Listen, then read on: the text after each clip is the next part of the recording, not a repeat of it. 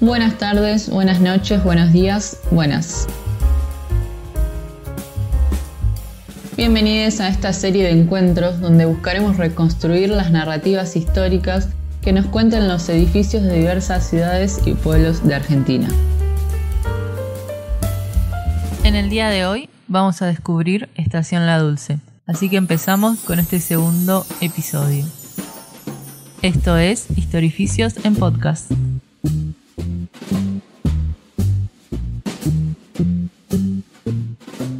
Gran porcentaje de las ciudades, pueblos o parajes de la provincia de Buenos Aires tienen su origen con la llegada del ferrocarril. Obviamente estamos hablando de una generalización, como veremos en diferentes programas, esta relación no siempre fue tan lineal. También veremos que esta cuestión presenta una trayectoria similar, es decir, la fundación de estos lugares datan de fines del siglo XIX y principios del siglo XX, contexto similar al de la ampliación de las vías férreas en nuestro país. Acá debería ir un paréntesis con una argumentación histórica medio en volante sobre esta relación, donde se expone el contexto económico nacional y mundial y demás cosas que nos muestran que todo es más complejo y bla bla bla. Pero vamos a dejarlo pasar. Donde sí nos interesa reflexionar es justamente en aquellos pueblos, parajes o ciudades que estuvieron ligados estrechamente a la vida del ferrocarril, al punto tal que se vieron trastocados con el cierre del mismo, llegando en muchos casos a su abandono.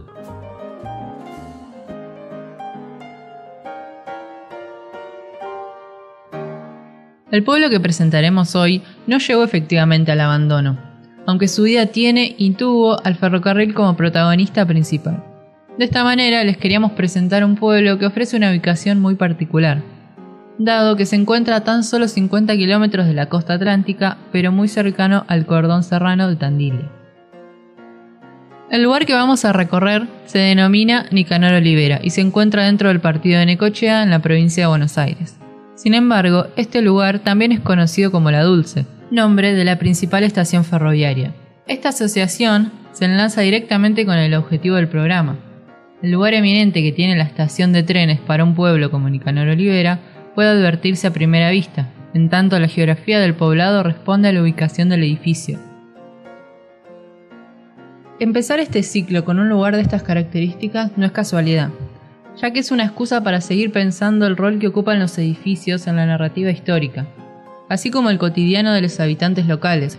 Pero sobre todo, y acá agradezco la reflexión que me trajo una amiga, pensar que esos edificios que están ahí a los ojos de todos pasan a formar parte del día a día, de manera tal que su presencia no es cuestionable, ni siquiera nos llegan a sorprender.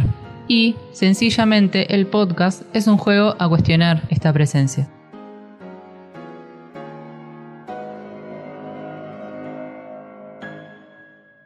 Para este recorrido histórico nos resulta interesante abrir con una reflexión en términos territoriales. El registro desprendido del paisaje circundante evidencia el paso de grupos humanos hace aproximadamente 10.000 años. Sin embargo, a continuación vamos a narrar una historia que presenta únicamente 200 años.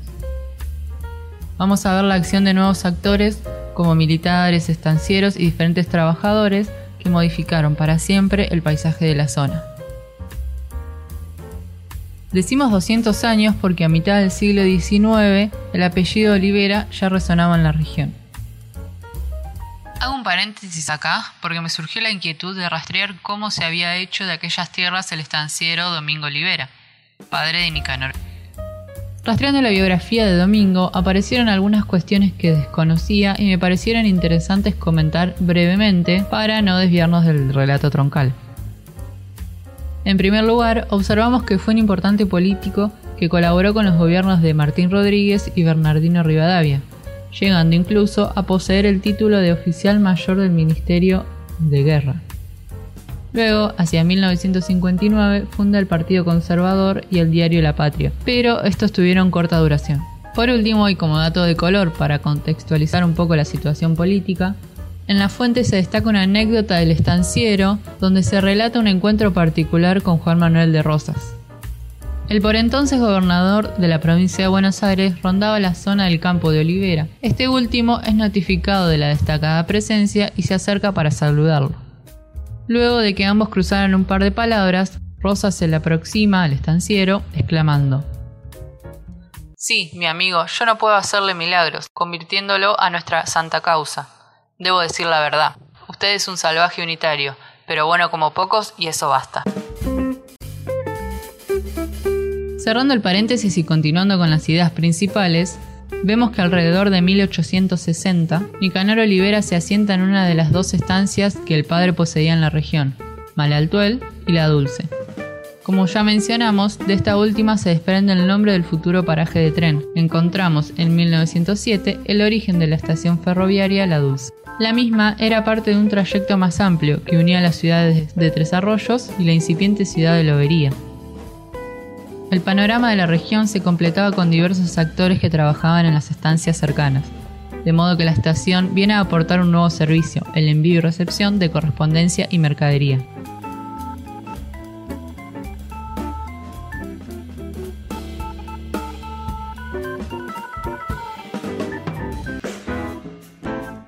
En consecuencia, la fundación del pueblo no tardó mucho en suceder.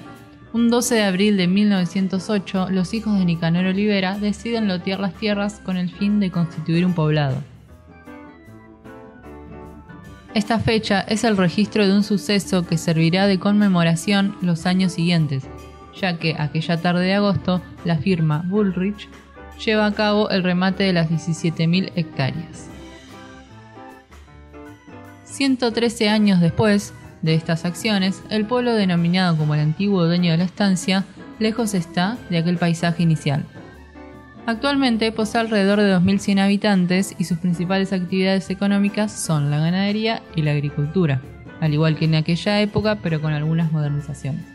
Sin embargo, encontramos una ruptura histórica en la dinámica cotidiana del pueblo hacia los años 70 en 1972, signados por el contexto económico, el tren deja de circular en la estación La Dulce. Pero el edificio no quedará en el olvido. Actualmente, al ingresar al mismo, nos recibe un letrero con el título Centro de Jubilados y Pensionados de Nicanor Olivera. En términos arquitectónicos, la preservación del lugar es excelente. Aquella galería donde se esperaba la llegada del tren mantiene un encanto acompañada por los típicos carteles de las estaciones de tren señoritas, jefes, encomiendas y demás inscripciones. La estructura de la estación está intacta. Encontramos el edificio principal, un lugar al lado que seguramente viviría algún sereno o algún trabajador, y, frente a las vías, los galpones y talleres. Posiblemente se nos escape algún detalle o no logramos identificar alguna otra cuestión, pero definitivamente la dulce te llama a recorrerla aún más de lo que logramos hacer.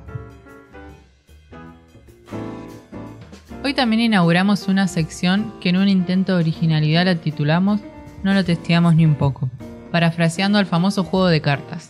Aquí contaremos breves historias que se desprenden de la problemática troncal del podcast. Dos luces pequeñas descendieron del extraño aparato y llegaron hasta un galpón. Luego se desplazaron rápidamente y surgieron entonces algo así como dos siluetas o formas difíciles de precisar. Este fue el relato encabezado por el Ecos Diarios un 31 de agosto de 1978. Dicho diario necochense recopiló los relatos de un suceso histórico para la Dulce. Un objeto volador no identificado rondó en las cercanías del pueblo. Habitantes de diferentes estancias, así como viajeros que se encontraban en la ruta, dieron testimonio de los hechos. Variedad de detalles del objeto se encuentran entre los párrafos del diario, sin embargo, hasta el día de hoy no se encontraron huellas, aunque algunos medios dicen que durante los meses siguientes diversas personas de los campos cercanos a Necochea y La Dulce vivieron experiencias similares. ¿Vos qué pensás? Concluimos este primer programa luego de recorrer rápidamente la historia de un pueblo que posee la peculiaridad de ser conocido con dos nombres. Como afirman los relatos locales, nuestro pueblo tiene una particularidad, un nombre impuesto y otro por adopción que ha trascendido aún más. De hecho, nuestro gentilicio es dulcense y no olivarense.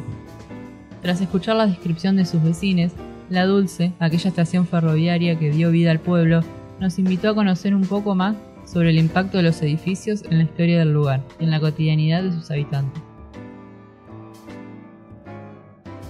Personalmente, pasé muchas veces por la entrada, pero nunca ingresé a conocer sus calles.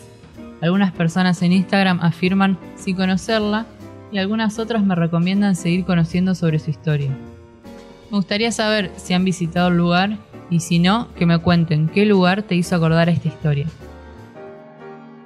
Les invitamos a que sigan escuchando, comenten y compartan todo tipo de inquietudes, aportes o sensaciones. Nos vemos la próxima.